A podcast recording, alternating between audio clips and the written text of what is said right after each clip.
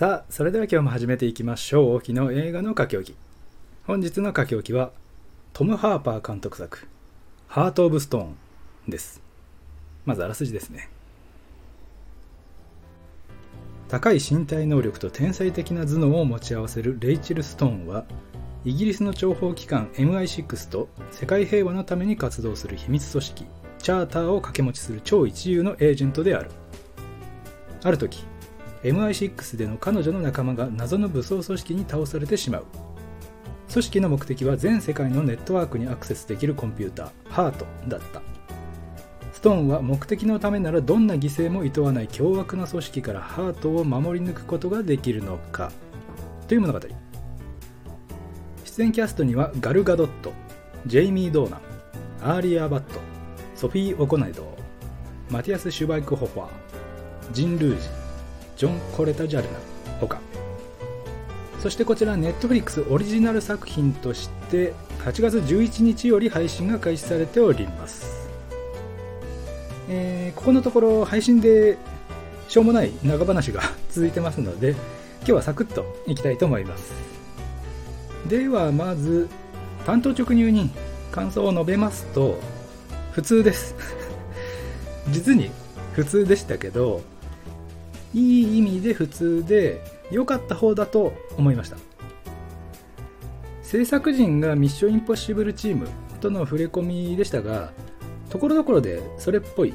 まあ、本家を彷彿とさせるようなシーンもありましたしなんというかガルガドット版小規模なミッションインポッシブルみたいな感じでしたね。それは決して悪い意味じゃなくて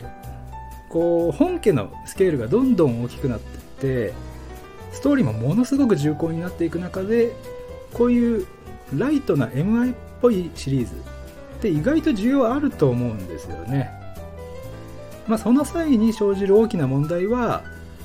トム・クルーズと同等かまあそれに近しい存在感のあるキャストを中心に据えられるかってところでして、まあ、これはねもう一本取られたというかガルガドットなら誰もが納得できる。期待感を感じさせる。いいキャスティングだったなと。今までも彼女はアクション要素のある作品には多く出演していましたが大抵はビジュアルありきみたいなしょうもない恋愛要素が絡んだりとかで、雑味が混じる内容が多かったんですが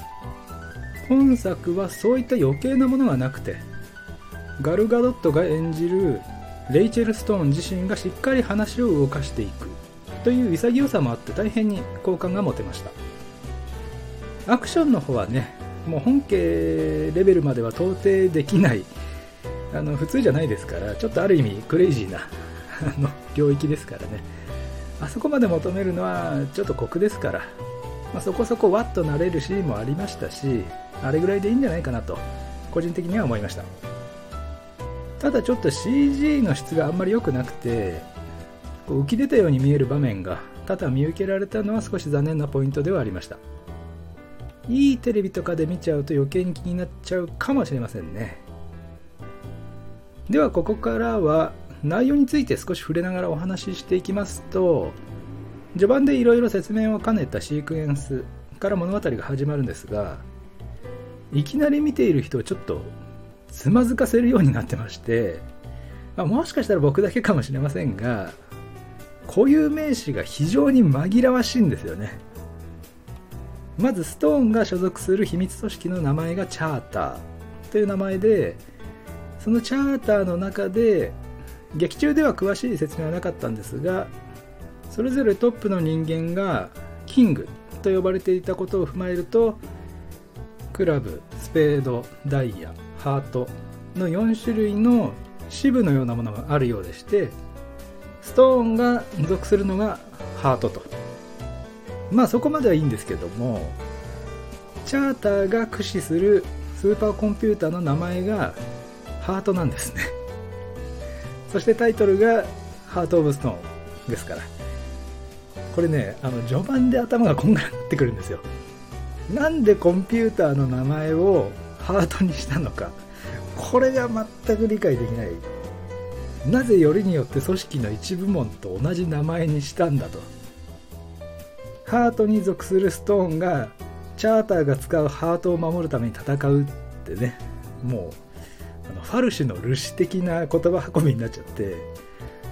なんかそもそもチャーターっていうネーミングセンスもちょっとどうかなと思いましたし。トランプのねコードネーム使うならそういった引用を使っていけばいいのに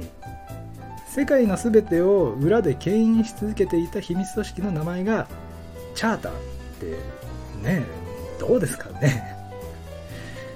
もしかしたら何かの頭文字とかあの深い意味があるんでしたら申し訳ないですけど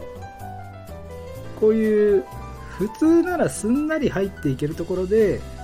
見る人の脳処理を無駄に割いてしまったのは非常にもったいなかったですね。まあそこを乗り越えさえすれば特に問題はなくてジェイミー・ドーナン演じるパーカーとの戦いであったりお互いが裏をかこうとする心理戦だったりそこそこ見応えのあるシーンもありまして最終的にもっと大きな組織が糸を引いてるのかなとも思ったんですが、まあ、そこは1作目ということでここもこじんまりとしたシナリオでしたね。これぐらいでいいなと僕は思いましたがパーカーがねあのハートに固執する理由とかもね手短でしたけど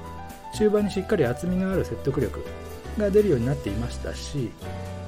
ラストなんかはそれこそ非常にミッションインポッシブルっぽい終わり方で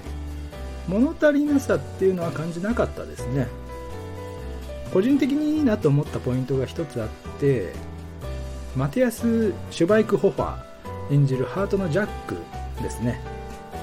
彼がハートを駆使してエージェントに指示を与える役割なんですがあれだけの IT のスペシャリストがつけている腕時計がチープカシオっていうね。時計なんか時間が分かればそれでいいよみたいな